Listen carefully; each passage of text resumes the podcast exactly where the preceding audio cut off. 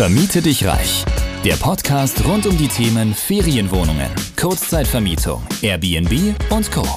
Wie auch du dir ohne eigene Immobilien ein Imperium aus hochprofitablen Unterkünften aufbaust und dir dadurch einen ortsunabhängigen Lifestyle ermöglicht, zeigen dir Sadia und Roman von PowerBnB. Let's do it! Herzlich willkommen, liebe Leute, zu einer neuen Folge unseres Podcasts. Ich bin Sadia Tusri und ich spreche heute wieder mit dem Roman Renne über spannende Themen aus der Kurzzeitvermietung. Wir haben uns überlegt, äh, ja, was wir heute mitbringen. Auch eine Frage, die wir ganz oft gestellt bekommen, nämlich, äh, warum sollte ich überhaupt jetzt in die Kurzzeitvermietung starten oder eben mit der Ferienvermietung starten? Äh, ja, die Frage bekommen wir total oft gestellt und wir haben heute ein paar Antworten für euch parat, die ähm, euch bestimmt bei der Antwort, äh, ja, weiterhelfen, ob ihr denn jetzt startet oder nicht. Also grundsätzlich ist erstmal zu sagen, dass man eigentlich immer starten sollte, ähm, weil es gibt nicht den perfekten Zeitpunkt. Also das äh, sollte man sich erstmal so ja, hervorrufen, wieder in den Kopf. Ähm, weil wenn wir gewartet hätten damals, äh, wären wir jetzt heute nicht da würden nicht hier sitzen und nicht über Kurzzeitvermietung reden und hätten auch nicht das geschafft, was wir geschafft haben bisher. Ähm, ja, deshalb also einfach erstmal starten. Für alle, die uns äh, noch nicht kennen oder noch nicht so gut kennen, wir haben eigentlich, wenn man es so will, zum denkbar schlechtesten Zeitpunkt gestartet, nämlich während Corona. Und wir haben mit einem Geschäftsmodell gestartet, also mit der Vermietung von Ferienwohnungen. Wir selbst sind eher auf äh, den ländlichen Bereich am Anfang gegangen, ähm, werden uns jetzt auch nach und nach in andere Regionen erweitern. Aber gerade so diese klassische Ferienvermietung war natürlich während Corona ein absolutes ja, K.O.-Kriterium, sage ich mal, weil eben alles erstmal dicht war. Ja, trotzdem haben wir es überbrückt im Prinzip. Ähm, das ist auch das Schöne am Geschäftsmodell. Wir haben es, glaube ich, schon ein paar Mal angesprochen. Man kann auch mittelfristig einfach vermieten, über mehrere Wochen hinweg oder sogar Monate. Ähm, das wäre damals auch nicht unter das Beherbergungsverbot gefallen. Das haben wir dann auch so gemacht. Ähm, und dann natürlich kann man auch ein bisschen längerfristig vielleicht mal vermieten, ähm, je nachdem, was sich dann halt eben äh, tun muss, um weiterhin auf dem Markt zu bestehen. Aber das waren ja jetzt Worst-Case-Szenarien. Ähm, das haben wir jetzt erstmal überstanden, würde ich sagen. Ja, und grundsätzlich finde ich, ist das auch ein schönes Thema zu sagen, man muss, egal in welchem Business man jetzt unterwegs ist, wir sprechen über Kurzzeitvermietung, aber egal welches Business man ja durchzieht oder aufbaut, man muss immer lösungsorientiert arbeiten. Und wir haben uns damals eben während Corona gedacht, ähm, sollen wir jetzt deswegen alles hinschmeißen und nicht das tun, wovon wir überzeugt sind und wo wir Potenzial drin sehen? Äh, nee, wir haben dran festgehalten und haben weitergemacht und eben nach Lösungen gesucht. Und das war damals eben die mit mittelfristige bis langfristige Vermietung der Objekte, die wir zu dem Zeitpunkt schon hatten. Und damit sind wir sehr gut gefahren. Und hätten wir es eben nicht gemacht und durchgezogen, dann würden wir jetzt nicht hier sitzen mit über 30 Objekten und ja, diversen Business Insider-Artikeln, ähm, in denen wir auch schon über unser Geschäftsmodell gesprochen haben. Ja, und einfach mit einem Business, ähm, das mich persönlich happy macht. Ja, genau. Also grundsätzlich ist ja vieles im Kommen. Äh, wir sind jetzt über 30 Objekte, einige schon wieder in der Planung. Ähm, da passiert permanent was, aber man muss halt erstmal dahin kommen und starten. Genau. Und sich auch erstmal nicht vergleichen, wo ist die Person, wo ist die Person. Jeder hat seine einzige Reise und die ja. muss man eben auch verfolgen. Genau. Ja, also von dem her einfach starten, nicht überlegen, wann ist der richtige Zeitpunkt, der ist immer jetzt. Wenn du Definitiv. bereit bist, wenn du was verändern willst in deinem Leben, wenn du unabhängig sein möchtest, selbstbestimmt, dann liegt es auch an dir, einfach zu starten. Ja, und äh, Thema Start. Ähm, es gibt natürlich auch ja gewisse Zeiten unter dem Jahr, die sich besonders gut eignen, um zu starten. Jetzt stehen wir kurz ja vor der Sommersaison. Ein perfekter Zeitpunkt, um neue Objekte zu starten oder zu launchen.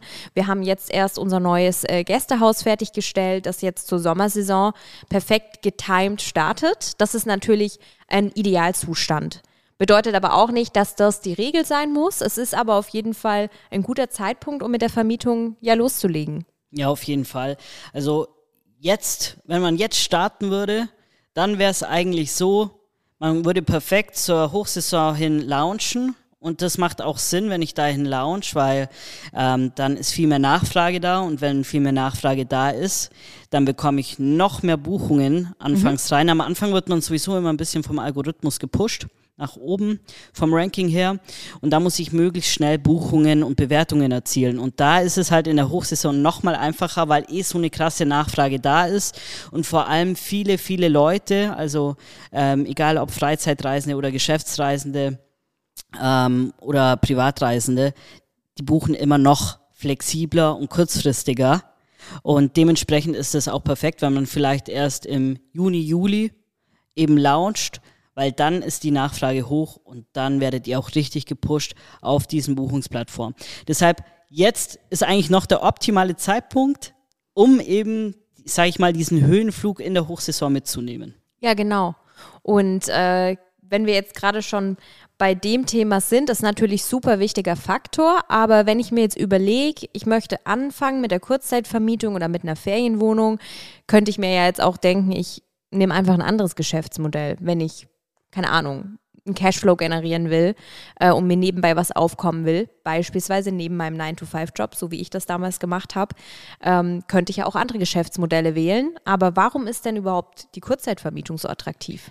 Ja, also wieso es sich jetzt eigentlich lohnt, ist, weil es noch ein Wachstumsmarkt ist. Es ist noch relativ, sag ich mal, hier in Deutschland in den Kinderschuhen. Mhm. Es ist noch nicht so ausgelutscht wie zum Beispiel Amazon FBA, Dropshipping und so weiter und so fort. Ähm, es mag vereinzelt noch funktionieren, wenn man das richtige Produkt hat oder Marketingkenntnisse hat und weiß, wie man da eben ähm, sich richtig positionieren muss. Auch in unserem Geschäft ist es wichtig, sich richtig zu positionieren. Aber am Anfang ist noch nicht dieser Druck da, weil ähm, die Buchungsplattformen, die nehmen natürlich einem das Marketing ab. Sprich, mhm. ich brauche am Anfang jetzt nicht so ganz viel Marketing-Know-how, damit ich überhaupt erst mal Buchungen generieren kann. Ich muss nur eben verstehen, wie die Algorithmen funktionieren, wie die Buchungsplattformen an sich funktionieren und natürlich das Geschäftsmodell. Aber wie gesagt, es ist noch in den Kinderschuhen im Vergleich zu den anderen Online-Businesses, die es jetzt halt eben schon ein bisschen länger auf dem Markt gibt. Richtig. Und ich finde auch so vom Gefühl her, also wir machen das ja jetzt schon wirklich drei Jahre durchgängig und die letzten zwei Jahre haben wir so richtig Vollgas gegeben, würde ich sagen. Am Anfang war es natürlich noch so eine Findungsphase durch Corona, Job, Studium teilweise, ähm, dass wir nicht genau wussten, okay, wo geht's hin? Aber die letzten zwei Jahre haben wir da richtig durchgestartet und ja auch so, was man von äh, links und rechts mitbekommt, von Leuten, die sich eben mit Investment Investments oder mit äh, Businessmodellen oder mit Selbstständigkeit auseinandersetzen, habe ich schon festgestellt, dass das Thema Airbnb-Business oder Kurzzeitvermietung einfach jetzt in Deutschland noch nicht so bekannt ist. Ja, also man denkt vielleicht immer, wenn man sich mit einem Thema so beschäftigt, in so einer Nische ist, oh mein Gott, das machen ja richtig, richtig viele. Ja, aber wenn man mal so ein bisschen raus aus seiner Bubble schaut, ist die Realität anders. Also ich würde sagen, wir lernen fast jede Woche neue Leute kennen. Ja die davor noch nichts von diesem Businessmodell gehört haben oder sonstiges. Ähm, das ist komplett fremd für die. Also, wenn ihr denkt, es machen voll viele, es ist noch lang nicht so. Es machen immer noch relativ wenige auf die Masse gesehen und äh, wir sind natürlich auch, wie gesagt, in einem Wachstumsmarkt, ähm, weil sich eben natürlich auch das Gästeverhalten verändert. Ähm, weg von Hotels eher hin zu Ferienwohnungen oder halt eben Apartments, wo mehr Flexibilität herrscht, mehr Privatsphäre mhm. und natürlich auch mehr Selbstbestimmung, weil äh, es ist natürlich auch so, ich kann kommen und gehen, wann ich will. Ich muss nicht an der Rezeption warten oder sonstiges. Ich kann direkt ähm, per äh, Code einchecken was ich auf meinem Handy habe und äh, habe auch so ein bisschen mehr Anonymität. Natürlich kann es auch sage ich mal, als Gastgeber ähm, ja eine Gefahr sein, aber äh, letzten Endes gibt es ja auch genügend Möglichkeiten und Tools. Ja, dafür äh, gibt es ja genügend Lösungen, genau. sage ich mal. Aber ich finde den Punkt sehr interessant. Also jeder, der irgendwie im Reisen ist, sei es geschäftlich oder privat, äh, sieht ja oder merkt ja, dass eben auch Hotels sich immer mehr umorientieren müssen. Die meisten bieten Self-Check-In an, ja, oder diesen Online-Check-In. Ich kann auch äh, rund um die Uhr einchecken, auch ohne dass irgendjemand an der Rezeption ist, was natürlich ein enormer Vorteil ist, auch für die Betriebe. Äh, und dennoch, wenn ich in ein Hotel gehe, ist es in über 50 Prozent der Fälle, würde ich sagen, so, dass ich immer noch eine ewig lange Schlange habe. Und das sind einfach so Punkte, Punkte. Ja, als wir letztens äh, ja. ganz kurz bei Motel One eingecheckt mhm. sind, ähm, ich glaube, da haben wir fast 20 Minuten gewartet. Ja, also ich meine, ich finde es ja immer dann interessant zu sehen, weil wir selber jetzt in dieser Branche sind. Natürlich nicht in der Dimension, wie Motel One das macht und auch nicht genau das Gleiche, aber trotzdem in der Branche und wir da einfach auch viel von den Entwicklungen mitbekommen. Und es gibt so viele Möglichkeiten und trotzdem muss der Gast immer noch 20 bis 30 Minuten anstehen, wenn er gestresst von der Bahn kommt oder von einem Business-Meeting und einfach nur einchecken will ins Zimmer und sich vielleicht duschen. Und äh, das sind einfach Dinge, wo das Gästeverhalten sich mittlerweile ja einfach umorientiert. Ja, und ein Faktor ist natürlich auch, ähm, dass die Leute natürlich auch beisammen sein möchten. Also jetzt nicht jeder in seinem einzelnen Hotelzimmer und dann trifft man sich irgendwie unten in der Lobby oder geht da noch mhm. was essen. Das soll ja auch oft ein bisschen privater stattfinden. Und das sehen wir jetzt auch wirklich, äh, dass das zu einem Trend hingeht. Deshalb werden auch vermehrt eben Apartments beziehungsweise Ferienwohnungen angefragt. Mhm. Ähm, und da können auch die Hotels nicht so schnell aufrüsten. Wir haben es gesehen, äh, teilweise gibt es schon digitaler Check-in, teilweise auch äh, eine kleine Küchenzeile, so Pantries. Äh, aber und das können die Hotels nicht so schnell ändern. Die Hotelzimmer bleiben klein. Also da passen ja. maximal, wenn es ganz gut läuft, vier Personen rein. Äh, das war es dann aber auch. Und sie sind halt hochstandardisiert. Mhm. Also man kann in diesem Hotelzimmer selber gar nicht so viel erleben als Gast. Also da sind ja keine Spiele, da ist kein Kicker, da ist ähm, sind keine Bücher und sonstiges. Also ja, dieses Gesamterlebnis kann nicht so kreiert werden, kann man natürlich nicht pauschal sagen. Ne? Also ich möchte jetzt hier keinen Vergleich mit Fünf-Sterne-Hotels aufstellen, die dann wiederum äh, Wellnessbereich und Pipapo dabei haben. Aber was auch noch ein interessanter Aspekt ist, ähm, ihr denkt vielleicht, oder als Zuhörer denkt man sich vielleicht, ähm, ja, dieses Erlebnis ist ja nur für Feriengäste relevant, für Leute, die Urlaub machen. Aber nein, unsere Erfahrungen zeigen sogar, dass Geschäftsreisende, sei es Monteure oder auch andere Geschäftsreisende, mittlerweile mehr dieses Erlebnis wollen und das auch fordern von ihren Arbeitgebern, die ja eben Unterkünfte für sie buchen. Ja, ich glaube, das kannst du mal noch kurz ähm, erzählen, weil du warst doch erst letztens mit einem Geschäftsführer im Austausch. Genau. Ähm, der hat genau das eigentlich erzählt. Ja, es war total lustig. Ich hatte eben ja nach einem Aufenthalt von den Gästen ein Telefonat mit dem Geschäftsführer. Tatsächlich äh, war die Realität so, dass sie es nicht so toll hinterlassen haben, die Unterkunft. Eben ja ein bisschen gegen die Hausregeln verstoßen haben im Sinne von erhöhter Reinigungsaufwand. Ähm, ja, da habe ich dann natürlich gleich die Gelegenheit ergriffen ähm, und mit dem Geschäftsführer mal ein kleines Wörtchen ähm, geredet.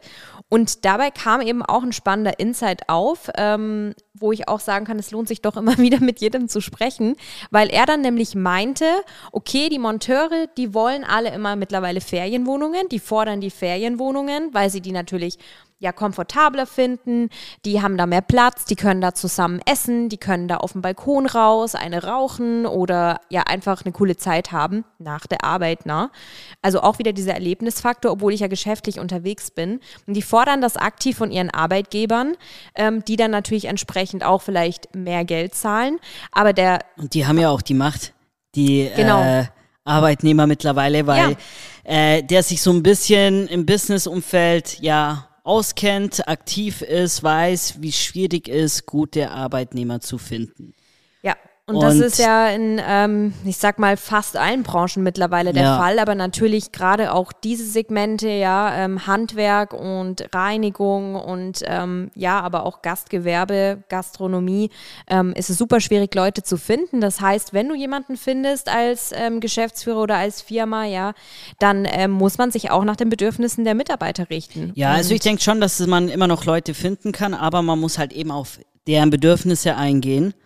Und Richtig. dann fangen die Leute auch gerne an, bei einem zu ja. arbeiten. Das ist jetzt zwar nicht Thema von dieser Folge ja. hier, aber man findet auf jeden Fall Leute. Ähm, auch wir finden genügend Personal für unseren Betrieb. Wir brauchen natürlich auch Reinigungskräfte, wir brauchen auch Dienstleister, wir brauchen auch äh, Mitarbeiter, sei es Hausmeister oder ähm, ja eben Leute, die für uns arbeiten, die dann teilweise vor Ort auch eingesetzt werden. Nicht im klassischen Sinne 24-7, aber eben auch hier und da, wo es nötig ist. Und auch wir finden Personal. Also es ist möglich, es darf kein Punkt sein, der einen abschreckt, ähm, ja nicht in diese Branche zu starten. Also überall, wenn man sich selbstständig ja. machen will, egal mit was, man wird immer mit Leuten zusammenarbeiten müssen. Und da muss einem natürlich auch bewusst sein, dass ich diesen Leuten was bieten muss. Also es ist nicht so, ja. dass die Leute jetzt händeringend irgendwie äh, einen Job benötigen und nichts bekommen. Die Zeiten sind vorbei. Man muss sich einfach überlegen, wie kann ich der Person entgegenkommen, wie können wir ein gutes Verhältnis kreieren. Ja, genau. und wie können wir eine Win-Win-Situation für beide Seiten ja. schaffen, genauso wie wir das auch zum Beispiel ja. mit unseren Immobilienpartnern genau. machen. Aber genau, ähm, das sind eben so, so Aspekte, wo man dann sieht, okay, das Erlebnis ist nicht nur für äh, Reisende im Sinne von Urlauber interessant, sondern eben auch für Geschäftsreisende. Also auch hier nicht unterschätzen, dass äh, wenn ich sage, okay, ich mache Monteursunterkünfte, ja, machen ja auch viele in dem Bereich, interessante Nische, zu sagen, okay, ich mache einfach nur äh, eine Pritsche da rein mit acht Betten und einen hässlichen, billigen Ikea-Tisch. So funktioniert es halt auch nicht mehr. Nee, so wird es definitiv nicht mehr funktionieren. Ähm, alle Zielgruppen werden anspruchsvoller. Äh, das ist einfach so ein bisschen unsere Gesellschaft. Uns geht es allen schon gut und wir wollen noch mehr. Also Richtig. tendenziell viele wollen noch mehr und dementsprechend ähm, ist die Latte halt schon hochgesetzt. Genau. Ähm, ja, und noch mehr wollen oder nicht mehr wollen, ist natürlich auch ein Punkt, der in dieser äh, Branche ja relevant ist, warum man jetzt starten sollte. Nämlich äh, viele wollen auch nicht mehr ihre Betriebe weiterführen, weil sie zum Beispiel zu alt sind, weil sie in Rente gehen, ja, und weil sie irgendwann dann auch äh, nicht mehr wollen oder nicht mehr können. Und ähm, das ist im Prinzip ein weiterer wichtiger Aspekt, warum ihr jetzt starten solltet, weil eben ganz, ganz äh, großes Gastgebersterben tatsächlich passiert in den Auf ländlichen, dem ländlichen Bereich, genau, genau. In ländlichen Regionen.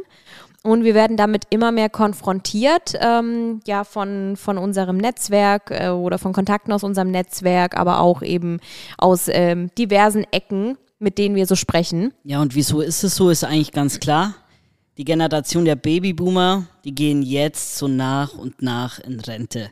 Und in fünf Jahren schaut die Welt nochmal ganz anders aus im ländlichen Bereich, äh, weil dann sind schon sehr viele weg. Wir fangen ja jetzt erst gerade so an, die ersten Babyboomer gehen jetzt erst in die Rente, aber der große Schwapp, sage ich mal, der kommt ja erstmal noch. Richtig. Ähm, und da wird super interessant werden, wie kann man den ländlichen Bereich attraktiv für eine neue Zielgruppe erschließen und gleichzeitig das Angebot, was jetzt da ist und abgegeben wird, neu aufzusetzen, mhm.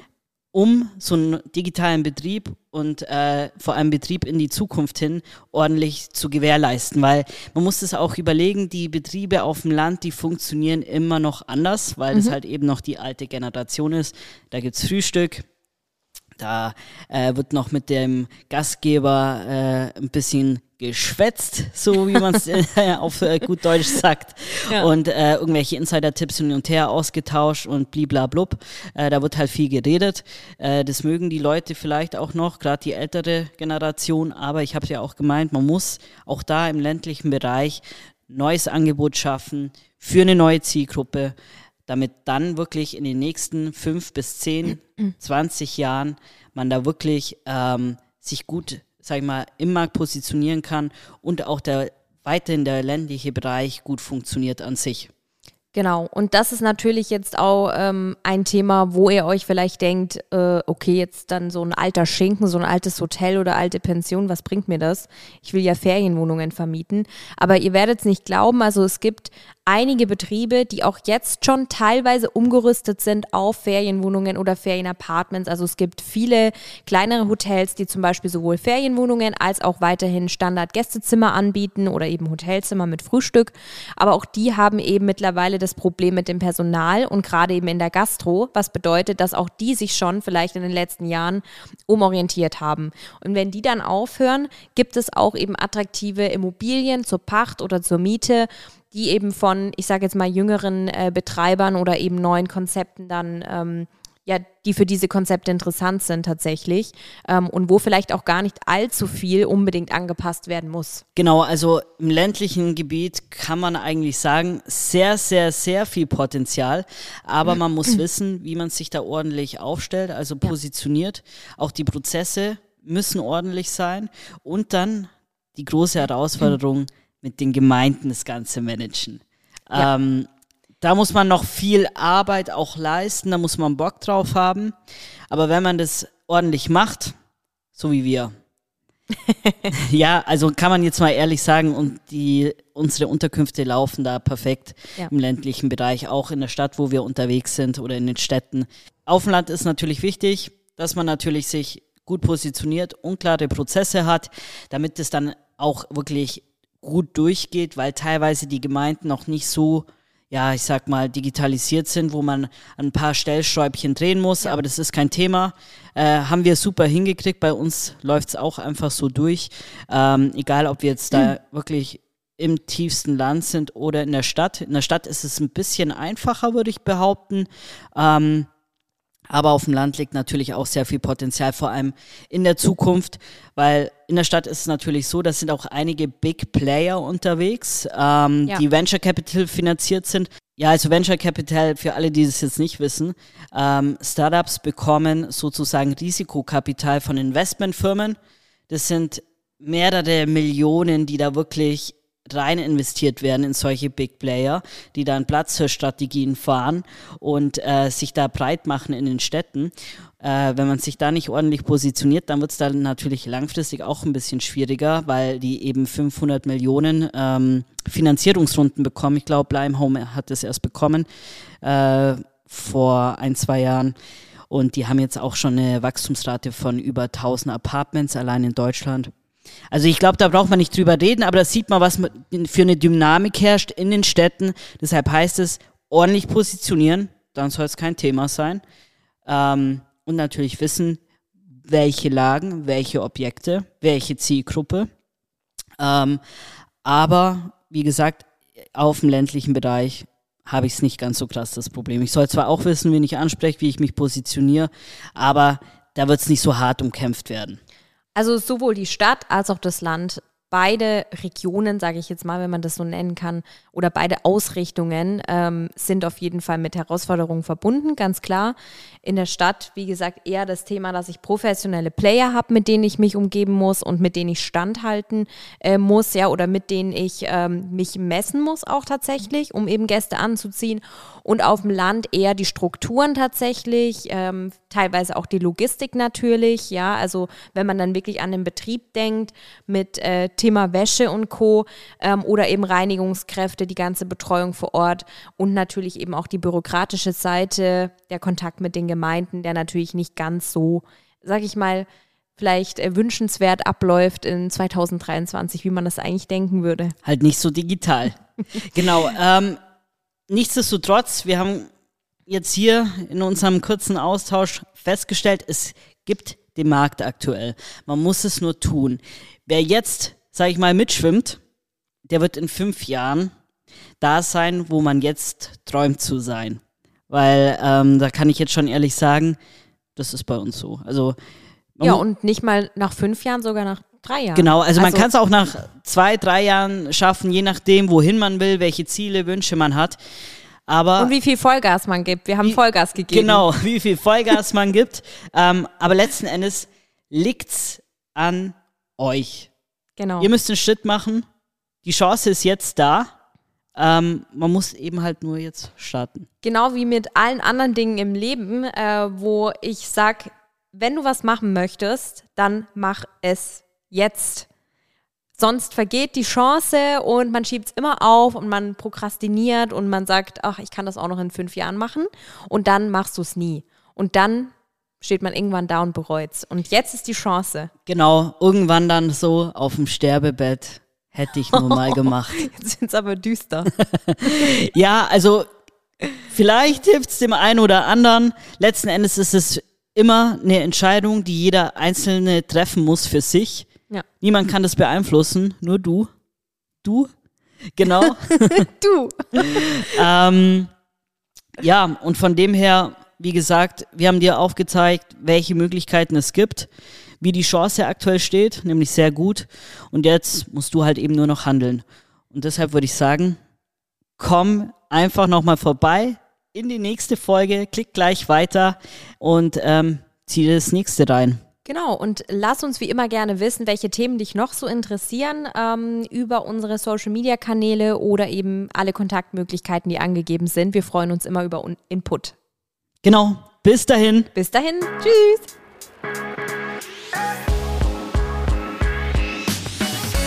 Du möchtest zusammen mit Sadia und Roman sowie einer starken Community zu mehr Freiheit, Rendite oder einfach mehr Cash im Monat? Dann geh auf www.powerbnb-consulting.de und starte deinen Erfolgsweg.